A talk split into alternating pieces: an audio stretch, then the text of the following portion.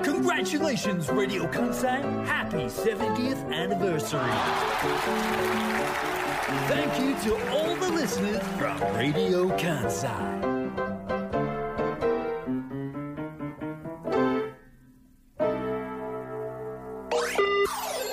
Radio Kansai. Clip AM 558. FM 911. Clip Monday. Today's personality Natsuko Kondo and Yuki Haruna. Welcome to Clip.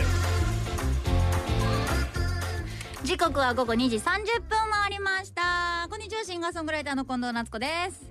ラジオ関西アナウンサー春名幸です。今日もよろしくお願いします。誕生日さはい。続きさサクッともう最初にやってしまおうぜな 何ですかっ。ていうのもさ、はい。先週さもう25日7月25日ではい春菜ゆうきの誕生日でした、まさに当日でしたねね。当先週日はね月曜日だったやんか、ほんでもってその週の金曜日、まあ、先週の金曜日7月29日が近藤夏子の誕生日やったやんはい。あか、りがとうございます。であの日は先週のこのクリップの時は4人で塩田恵美さんと柴田ちゃん、作家の柴田ちゃんも入れて4人で誕生日イエーイみたいな感じでやったやん、うん。でその次の週の今日2人がプレゼント交換するってもうええって。もうええってほんまにもうええって。一週でもお腹いっぱいなのに。もっと前遡れば私の先週の前の週先々週は塩田さん塩田恵美さんのやな誕生日覚えてるか覚えてないかでずっともう2週ぐらい僕へきへきとしてるんだてかから令和にはいこんな誕生日を重んじてるええって人たちおらんよなっていう ぐらほいんまに結構でずすーっと誕生日やってるけどせっかくやからさ、まあお互いのプレゼント開けようやそうね先週の放送から今日の間にはい近藤夏子さんのバースデー誕生日があったというあことりで、がとうございます。私も用意して7月29日にねよかった用意しといてこれで今日用意してなかったらどうなって危てなかったで一応ねー。ほんでまたこの癖の強めの誕生日の曲まだあったんや。何々このあこれねちゃんと聞いてちょっ。と民族っぽいそうやねん。チャッチャチャンチャーランっていくとこないから。 そのこの裏の取り方のハッピーバースデー聞かんのよ。これまだあったみたいな、はいだからあのーリスナーさんもねもう誕生日の話も飽き飽きしてるでしょうから、はいサクサクっと終わらせようと思って、うんあのもう冒頭からプレゼント開けちゃおうぜっていうことでお互い開けましょうこれは何もあの打ち合わせというか交換しましょうというのはなく、よなくねお互いが一応買ってきたお互い一応買ってきましたかからったうわ本当によかったマジかよ、は嬉しいかもしれなあいペンドルトンやんペンドルトンって有名なんですかえ私知らそうでしょペンドルトン知らんと買ってきた知らないですマジあやばいねんけどのパッと手に取ったのがそれだったっていうありがとうございますペンドルトンのマグカップペンドルトン知らんと買ったんペンドルトンって有名なメーカーですえキャンプメーカーで結構有名じゃないそうなんアでウすトドアで最近よく使われてたりとかするよへーねこういうのをちゃんとこう使ってたりとかキャンプのギアの中にペンドルトンあったらおしゃれだねみたいなへーペンドルトンのタオルケットとかそういうのをなんかみんな使ったりしてるよね私おしゃれなキャンプ一切しない のでおしゃれを取り除いた真っ黒なあったありがとうキャンプをする赤いペンドルトンのあペンドルトンっていうブランド調べてもらったら分かりますけど、まあ、定番の柄のうんマグカップを春名ゆうきからいただきましたあありりががとうとうごございますなんでそれにしたかわかりますなんで4月にこの番組がスタートしました、でその時にラジオ関西にはあのコーヒーやお茶はないのかというクレームが近藤夏子さんから入って いやいやありますと緑茶ほうじ茶麦茶各種出てくるサーバーみたいなのがあってスタジオ前にコーヒーありますって言って、はいでも入れるもんがないみたいなはいあじゃあタンブラー一つ用意してもらったりはいはいマグカップ一つ用意してもらって、はいはい毎週もうラジオ関西置いといてもらったうら入れといてもらいますって言ったのにいまだに用意してないうわほんまやそれそう言ってたラジオ関西に来ることをもう作業としてる んですよちょっと終わった後ゆっくりしようとかさっていうのがなかったからだからここでもうスしゃタジオで飲めるよっていうようにそうお家じゃなくてもうスタジオ用にそうそうしゃあないとうん春なそうそうスタジオ用に置い勇とい気てもらやったるらねあ置かせてくれるんですかどっか置かせてもらってええんすか、もちろんもちろんはいなんかそこら辺あの窓の角っこら辺でも全然いいんでなんか申し訳ないね置うとちてもらっは打ち合わせのところにもお菓子がなくたてらえ そんなこと言うてないやんお茶もなく て、お金がないからそんなこと言うておない金がないから仕方がないの、ねえねえ ABC ラジオは緑茶とお水とコーヒー出てくるって言うてないってそ言んうなたそかんらなんよ言う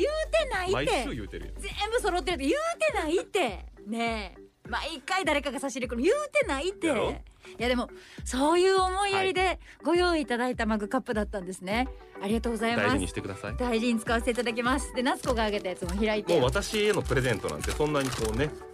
なん時でそ間んを取って説明することでなんでそんなに自分をまたそれで下げすむの何ですかこれはえっ、とおしゃれライフスっていうふうに書いてある紙袋から出てきたのは、ライフズなん透明なプレート使い方わかるかな春菜ゆうきにこのおしゃれがわかるかな目玉親父のコンタクトレンズみたい なあの本当に透明な丸ですわかりますかイメージつきますかねえ、はい目玉親父のコンタクトでもねすごいいい例えやと思うわ、で目玉親父のコンタクトレンズじゃ本当なにそれくぐてらい綺麗なでもガラスですね、はいガラス製のそうですね直径がだいたいはい10センチぐらいですか、はいの皿あそれでも開けるかまあ開けていいかうん読みちょっと読み方もわからないパロさんとはいパロさんはいさんの T は読まないとするとパロさんうんペイロ A を A と読むならペイロなんですけれども PALOSANT 読み方わかりますかパロうんセイントあセイン読み方どうでもいいんですねはい開けま面す白いわちょっとおしゃれグッズすぎるからもしかしたら使い方わかんないかもしれないけど一応開けてみてくださいえー、何ですかこれちゃんとでも私もちゃんと話を聞いてこれにしたあそうなんですよ春なしが二回り大きいメンマみたいな感じです、ねわかりますね本当にメンマです確かに言われてみればあの目玉の親父のコンタクトとメンマ二回り大きいメンマにしか見えへんねんけどですかじゃないですメンマ組み合とコンタクトじゃないですでも木の棒ですね木の棒なんです明るめの木がの棒はいそれあこのれも10センチ火ぐらいをつけてもらったら、はいあの焚き火の香りがえ家で楽しめるっていう焚き火とちょっとだけほんのちょっとだけアロマっぽい香りも楽しめるっていうー、自然えー、のおしゃれ香りを家で楽しむでその透明の目玉の親父のコンタクトレンズって言ってたそのお皿に置いといてもらったらおしゃれに立てておくってことお違う横にあ横に置いといてもらったらあのわかるかなあー後でちゃんとおしゃれな置き方教えるわ、はいこう立てかけといてもらうとすごくおしゃれになんかっていうのも春菜ゆうき氏が、うんコーヒーを入れながら、お香を炊いてるっていうのを私は聞いて衝撃を受けたんですよ、え香りが好きでコーヒーも好きなの分かるけど、うんコーヒーの香りにお香はもうどっちの香りも喧嘩して良くないと私は思ったんですねえで香水もつけてますからそう香水もつけてて もうわわいけろいろわからんくなるから、もうちょっとこう自然にコーヒーの香りも楽しみつつはいリラックスできる空間を作ってほしいなと思って焚き火の香りのするものをご用意しましたなのでウッドですそれはなのでメンマっぽい行ってみますぜひ使ってやってくださいあの使い方ちゃんと後ろに書いてあるから私もこれお家で使ってんねんはいあの気分転換で私のお家結構香りこだわってていろいろ使うねんけどそ,、はいの今日はそんなにこうきつい香りじゃなくてちょっと自然にリラックスしたいなとか夜とかねええちょっと火つけてそんないっぱい煙出るわけじゃないのでわおかりま家したの中でも使っちょっていたとだけますのリでスナーの方にもどんなものかっていうのはうん、後々わかるようにはちゃんとおしゃれにやってなします火災報知器の下で使ったらあかんで、あわかりました そ煙れちゃだんと出けまし気をつけてもらってたありがとうございましたいやおめでとうございます私がずっと気にしていたのは、はいまあ、今日一応マグカップをはい用意してはい近藤さんにお渡ししましたけれども、まあ、これで一応プレゼント交換が終了したということになりますがはい何もしそれを私が持ってきていなかっ た場合、えーバースデーライブに行っていないこと とプレゼントを自分だけ渡したことであの私がここにいられなくなっていたんじゃないかっていう心配 が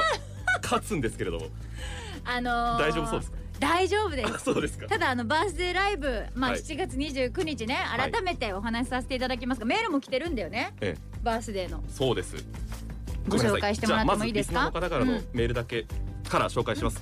えーラジオネームブルータイガーさんですなっちゃんはるなさんこんにちはこんにちはなっちゃんバースデーライブお疲れ様でした、久しぶりに心斎橋ルイードでの開催さらに25歳の誕生日当日のライブということでそうそうそううんなっちゃんの気合の入りっぷりが伝わってきましたとても楽しかったです、はいありがとうございますそういうことをはい口牛ばし年去年牛年で年女だったのであなるほ私ど、ね、 1年経ったんで、はい24歳か25歳になったよーっていう話をさせていただいていてどっかからこう回転が遅くなってるわけですねなってないですよあなってな普通いにははいい年女の次の年なので25歳ということでワンマンライブさせていただきまして来ていただいてありがとうございました、は会場には塩田恵美さんはいこの番組の前番組ですねねプレイリスト・オブ・ハーバーランドやってらっしゃいますが、はい塩田恵美さんや三代沢さん、うん三代沢康さんですね、はいラジカンや ABC ラジオのスタッフの皆さんが関係者席で楽しんでらっしゃったんですが、どれだけ探しても春菜さん見つけることができませんでした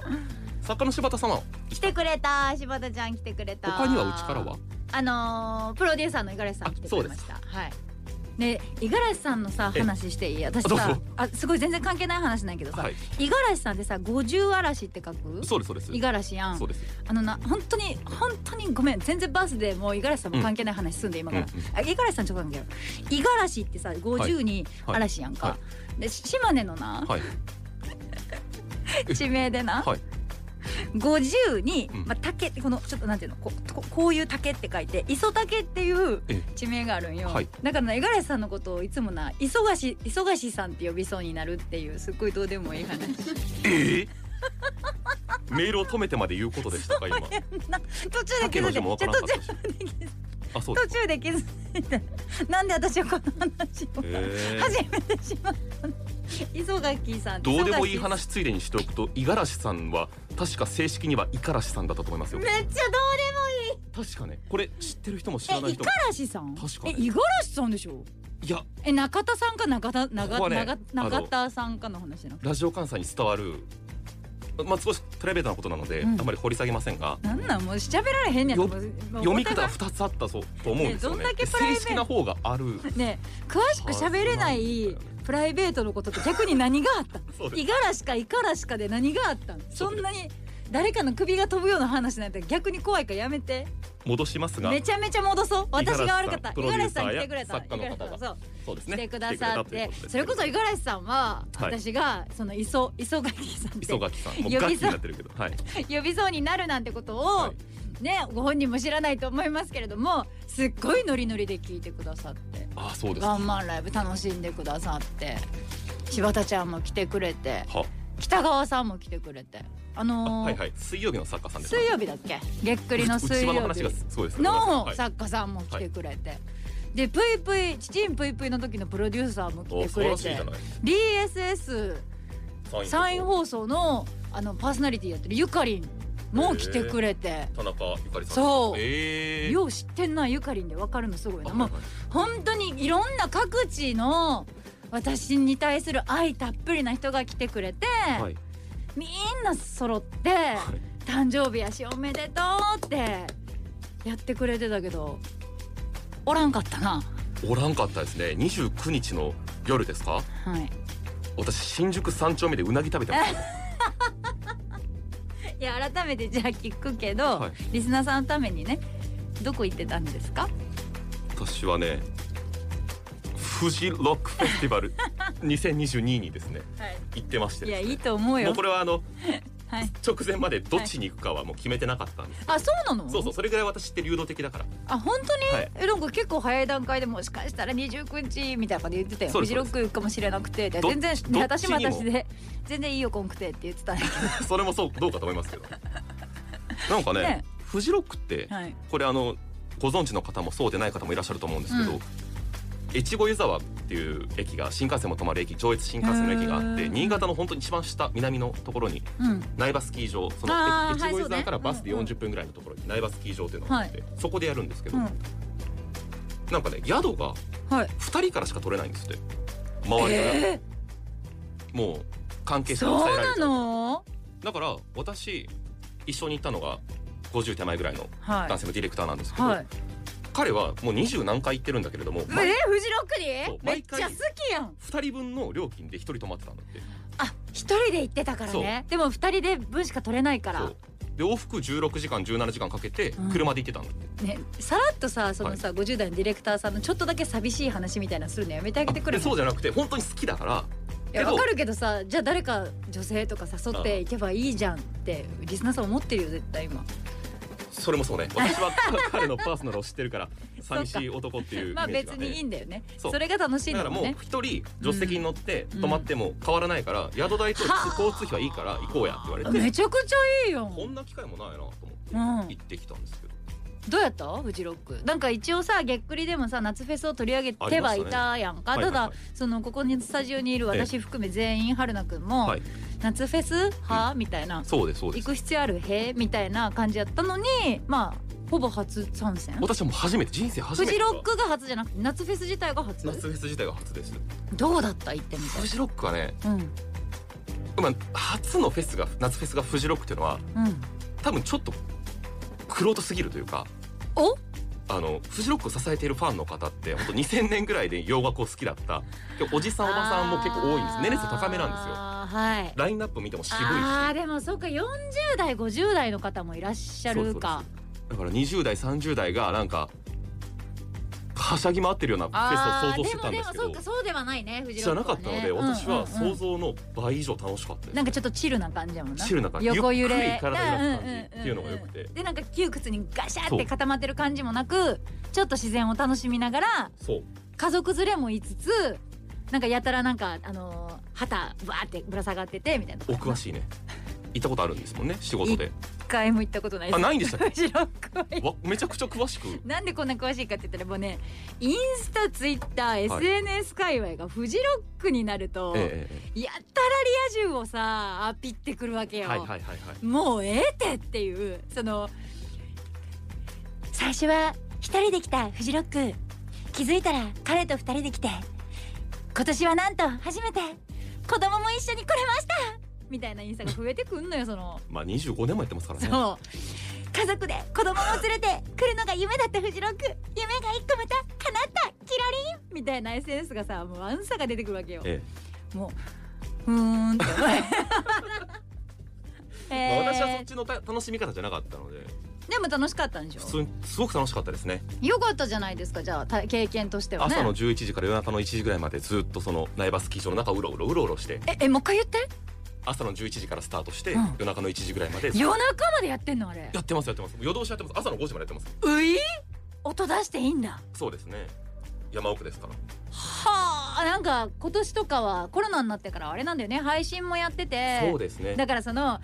今までは家族じゃなくて、ええ今まで来てたけどのあのそのリア充インスタグラムともう一個、うん家でフジロック見れるなんてマジ最高、はいはいはこの時代が来たぜのハッシュタグばっかりがフジロックの期間あふれ返ってて行ったことないけどすっごい詳しくなってはいはいって思ってたはいはいって思ってた YouTube でも見られる私もコロナウイルスが流行した、うんしてからは配信ライブの機会が多くなりましたけどまあまあ多いよねやっぱり現地のいやそうなんだよねあのベースのお腹に来る感はじいとか、はいはいはい重厚感はまあ現地じゃないと楽しめないしいやそれはそうやと思いますよ私もだから7月29日、うん春なしがそうやってフジロックを楽あごしめんんでいる私フジロック最中の話ばっかりしてるわにいやはい最中にはいはい今度は大阪の心斎橋のルイドの方ではいはいはいワンマンライブさせていただきましたけどやっぱり、うんまあ、4月のワンマンライブは弾き語りやったから今回バンドでやったんだけど、先週言った通りバンドメンバーがコロナになってしまい本当スタジオ1回のリハでしかうん挑めないという、結構ピンチな状態でのワンマンライブだったわけ。先週の水曜日に初めて会ったんでしたっけそうそうそうそうそう2日前でし ょそう水曜日に初めまして今回よろしくお願いします言うて金曜日に「行くぜ今度レッツゴー!」って言ってみんな支えてもらうっていプうロですなそれはみんなねいやでもそう集まりで本すな当プロでさ、うんそうベースとドラムが今までと違う2人だったわけよ、はいでもう全然普段とは違うことになるんじゃないかって不安ももちろんありながらでもみんなを信じてステージ立つぞと思って立ったんですけど、もう全然今までのメンバーには申し訳ないけど、うなんの違和感もなく 申し訳ないな前置きはたなんやったら正しか曲によっては、あはいこの子たちのあのこの子たちっていうのも26歳のベースと24歳のドラムだったわけようーん普段とは全然もう10歳ぐらいあそうですか、年齢が下がったわけえさ、えもうこの子たちの方がいいんじゃねえかっていう曲もあるぐらい ええへえ本当にいいグルーヴを持ってらっしゃって、はいはいすごい楽しくやらせていただいてで春菜くんが言うように配信ライブとかも経て、うんやっぱねやっぱ生だよって思ったよ生でリアルでみんなに音は届けたりとかそれこそベースの響くあの音を感じてもらえたりとか、ドラムの音をね、それはキンキンキンキンうるさいっていう人もいるかもしれないけれども、そうじゃないあの本当に皮膚に感じる音って、はいはまあなかなかテレビ配信じゃ味わわれへんなっていうのは私も感じました。すごく楽しませていただきましたよ。まあ、両極端というかねうん私はもう広大な自然の中で、はい、なんか縦に飛ぶというよりこう横にずっと揺れてる感じの夜を過ごしてる時に、なんていうのかなライブハウスという、はいある種、そまうあ、ですね閉鎖的なというか、はもうそのこの夏ぽだけの世界でそうだねワンマンライブだからそうそうそねういろんな人を見に来たわけじゃなくて私の場合は本当近藤夏子のためだけに集まってくれたみんなの前で近藤夏子だけがライブをするっていう空間やったんでそこはなまたかなか贅沢だよこれも行まきたたかったんですけどね え本当はで本当は行きたもかっ選べたんだたよねああと一つあの何何何先に言うとくけど、お花ごめんね 本当にごめんねお花はごめんねあのうんいやあこれは謝ってちょっと待ってこれはちょっと待って、はいはあの私は放送で言わんとこって思って今日ここに座っててんけどあそうなんだ逆に言うてくれてありがとうと思ってたけど、はいはいツイッターではごめんいじらせていただきまいしたじってましたよねただいじっただけやからあれ、はいはいえ本気で思ってないからねいや僕もあれはやっちまったなと思 ってえだってあの B お花 S が S 生卵バーンだったりとか、はいはいまあ、ドッキリはっきり三浦やすしですから来てたりとか、まあ、金麗さんから来たりそうでしたねファンの子から来たりはいとはいはいいう感じで来てたんですけど、はいでそれでいうと過去ワンマンライブやる時は私が「ちちんぷいぷい」やってた時は「いちちんぷいぷい」からもおはい名前が来てたりとか、はいまあレギュラー番組の皆さんはい基本的にやっぱああいう時バースデーワンマンライブは特にねはいあのお花をくださるんですけそうどですよね行ってバーって写真撮って「あれクリップから 花来てなくね?」みたいな。いやでもごめん別にいいんですいや僕も言うべきで別にいいんしだたあれよは別にいいんだよお花ちゃんと違う違う出しましたか違う違う僕は仕組みが分かってないから誰これが出さすそのうそかうもこ知れらほんからんまにさ別にさ私がさあの何請求することでもないし、はいはいはいそんなんあんなん別に気気持持ちですちかやらからねはいはいはいなくてもいいわけですよ、まあまあねしかもねお金がかかるものだし、はいそれこそあのお花バーって飾られてるの全部私がごっそりうんうんうん持って帰れるわけでもないしまあまあまあうんうん本当に今言ってみればライブに花を添えるじゃないけど、はいはいまあファンの子たちは喜ぶやん、そうです行っねた時に、はいあなっちゃんの番組からなっちゃんこんなに愛されてるんだ、うんうんうんそれこそみおちゃんたち あの ABC ラジオのね「ドッキリはっきりみおさんやすしです」みおちゃんと山田さんがやったイベントの時には爆笑問題の太田光さんからそうでしたね近藤夏子に単独で。ね、お花が来たりとか、うんまあ、ツイッターとか見てもらったら分かると思いますけど一流そういやなうなんかもうそれを見るとさファンの人が喜ぶやんうわ太田さんからなっちゃんに、そうですね太田さんからみよっちゃんにみたいなそれと同じ感じあドキハキからなっちゃんにお花来てるね生卵パンからも来てるね、はいはいうんうんあれクリップはあってあのファンの子がならんようにツイッターでいじったんよあはいはいすいませんね本当にありがとう申し 訳ないお花ねいやいいんですよちょっと一つ勉強になったわでもあれって誰が出してんやろなわかんないね私も出す側にはなったことないから前の単独ワンマン弾き語りの時ははいあった気はがいするんだはけいれそうどそうもそうそうそうそう完全な失念実はさでもというか完全にあれあれああの誕生日はわざとやってるわけじゃないと思うんだけどあのケーキで終わってたあれでああの20 4月25日があのクリップのピークやったんやと思いながらいやいや私はそうですねなんか近藤さんが何も言わなければも揉めてるのかなってなりますもんねそうですそうそうそうそうそうですねだかそらやうってくれたんですよそねうなんかこうねもう私も全部のお花をさやっぱツイッターに上げてみんなをはいみんなにありがとうございますも発信したかったから、ただこのまま上げたらクリップだけないやんって疑問に思われる可能性あるなと思ってちょっとツイッターの方で「春菜くんからのお花はありませんでした」といういじり方をさせていただいた次第でございます。リスナーの皆様にはこの場を借りてお詫びしておきますが私が悪いで悪本当に申し訳ないこ今後は気をつけますんで別に悪く失な敗をい繰り返して人は成長していくものいやですからでもええ私今話しててさすごい思ってんけど、はいあのバースデーライブがあってさ、はいフジロックがあってさ、はいうんなんか1週間じゃないなかった感じがするっていうかだいぶ合ってない感じとかすっごい怖なかあったそうですねだって私実況聞いたもんあ実況ありがとうございました春野くん実況してたやん甲子園の、甲子園じゃないですねえっと高予校選ですね野球の予選の決兵庫勝、大会決勝戦はいめちゃめちゃいい試合やったよねあれ3時間30分すっごい熱い試合の実況春菜1勇時輝プレイ氏ボがール1時5分プレイボールで決着ついたのが4時35分とか40分すごいやつやってたよねそれもだから今週中の話やろこの1週間の話やなえっ、と木曜日の話ですね先週の木曜日選手の木曜日かの話になるんだよねちょっとまだそう考え声たらの調子が良くないっていうのはえそれは何なん実3況時で間30分大声で喋ってみてくださ3いよ時間30分のせいなのかフジロックで酒飲みすぎたせいなのかどっちですかフジロックはねでもねめっちゃマナーがいいのみんなお酒でも OK でみしょんなマスクしとるしうん別にな別に誰に対してのあれでもないんですけど、うんお酒も飲むけど大声出せないしずあーっとだからもう飲んいでやマそスれはクしてだ今の時代大声出すフェスってそこまでないんじゃないから全然声出してないからうんお酒もちびちび飲みながら楽しむあー大人大じゃあ人のフェスでしたけどあじゃあそれまは置いとい別てにじゃあ単純に喉の感じは実況いやでー実況は3もう時間半喉が痛めてる時点でまだまだですけどね本当はお腹から出してといあうことなそんうですけどえでも私まだ戻ってないんですよあの聞いた感すっごい出してるけど、はい実際は、はいあの春菜くん実況してるんやって知ったのは試合始まったぐらいやったんよああありでがとうござい聞いたんよ、ますはいで聞いたらなんか春菜勇気が春菜勇気じゃない声で実況しててあそうですかいつもクリップで喋ってる声と全然違ったんよはいでも全然違うやんと思って、うんなんか違和感感じてピッて一旦消して、はいあのいいバよバーチャル高校野球の映像がやっぱごなんでめんなやさいね今の時代映像でも見れる両方聞いたらええやいやいやいやアプリで映像見れるんから映像見ながらラジオなん聞いかたらええやなんかん時差もあるしさあそそうの別にいらんかなと思って一回ピッと閉じいらんかて、らはいあのバーチャルはいはいなので見て試合が終わって、うんまあ、こっちバーチャルの方試合が終わって速攻もう画面はい終わったんよ、はいで春菜勇気は今頃何をしてるのだろうかとでもう一回つけたわけさ、うんうんしたら最後なんかヒーローインタビューとかのところも全は部い放送されてて、お最後までちゃんとやってるやはんいと思って、はい一番最後最後実況は誰々さんでした誰々さんでしたありがとうございました、はいここまでのお相手はって言ってそうですねラジオ関西 担当実況担当させてもらったのはラジオ関西春菜勇気アナウンサーであいやごめんなさい春菜勇気でした自分で春菜勇気島らん男やなあれ残りすごい時間がじゅタイトでいやそりゃそうやん実況の生放送なんかそのわざわざタイトでって言う必要ないよそうみよんねなタイトにやってるよ、うめっんもう頭真っ白になってちゃおもろかったそのしかもそそののままそ呼んじゃったのよのそう普段のうん春菜勇気氏を知ってるから、絶対テンパってんねやろなってその、うんあのだってまだ解説の人とこう話をしてる時にヒーローインタビューが始まったから「あすみませんごめんなさいヒーローインタビュー始まりました」ってなってその直前もバタバタしてて、うんそうですねプラス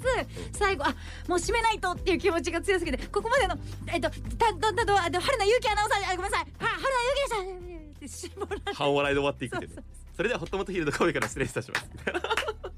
すやっちゃったちょっと笑ってるけどちょっと笑ってるでやんもっねてあ思っのて去年はうん実況が、えっとあーそこまおもろでかった延長戦もなならなかったので、うん3時半とかに終わったのかな、うんうんうんですけどまず調べたのがあのラジオ関西実況下手とかえラジオ関西スペース実況スペースやめろとかそういうネガティブなワードで検索するんですけど去な年ん2つあったのよも うきあのさっきもあったけどスクスクリーンショットして置いてるんだけどなん ABC ラジオ聞いてち勉強してこいとか修行してこいとかってねえあるんですけど今年なかったのいや違う違うよ本当に嬉しいのそれがいやそれが嬉しい話の前に、なんでそんな検索すんのでうまくいかなかった時ほど私はうまく下手くそとかっていうのを見たい方なんですけど見たいのそうですそうですであの女あってしめしめと思ってずっともう残すすごい変態じゃない今年叩はかれてるの探しに行くってこなとかったのそれはえでもそんなかったらどういう感情なのあよかったなかったなのそれがねうんまあ気づいてる人も黙ってるのかもしれないけど、うん私大きなミスを一つしてるのえ何あの実況の中で何したん学校名間違えとた言わ言言わなかったらいいのでまあ言う言うかでもここまで言言うっとてよここまで言ったんだったら言ってよ勝ったのは社高校みたいな、うん創部73年目初めての決勝進出うんその勢いのままうん甲子園への切符を手にしました言った試合終了の時ね、うんあの創部は75い年目なんですよ、うんあれうん僕73年目って叫んでるんですよ本当にこの場を借りてお詫びしたいと思って社高校の皆さんとかリスナーの方に間違った情報をお気伝えしてづしかまうないよね多分そそんな訂正はしとこうと思ったんです私けどそれで言ったら、まあ、それぐらいですわざわざ総部なんて言わんでええんちゃうと思うはよそんな情報誰もそこまで行く一年違いそんな大丈夫ですよいやダメです大事な情報な んでただ私はバーチャルあのの方でちょそうそう実況そを見それるこかまらで戻したいんですけどあそれ見れるのよラジオ切っては当たり前に言ってたけど、うんあなた私の実況切ってそのバーチャル高校野球に行ったっていうのではもいろんな県の人の実況聞けるから楽しいよそれはそれでねそういう問題じゃないと思うけどへへへへ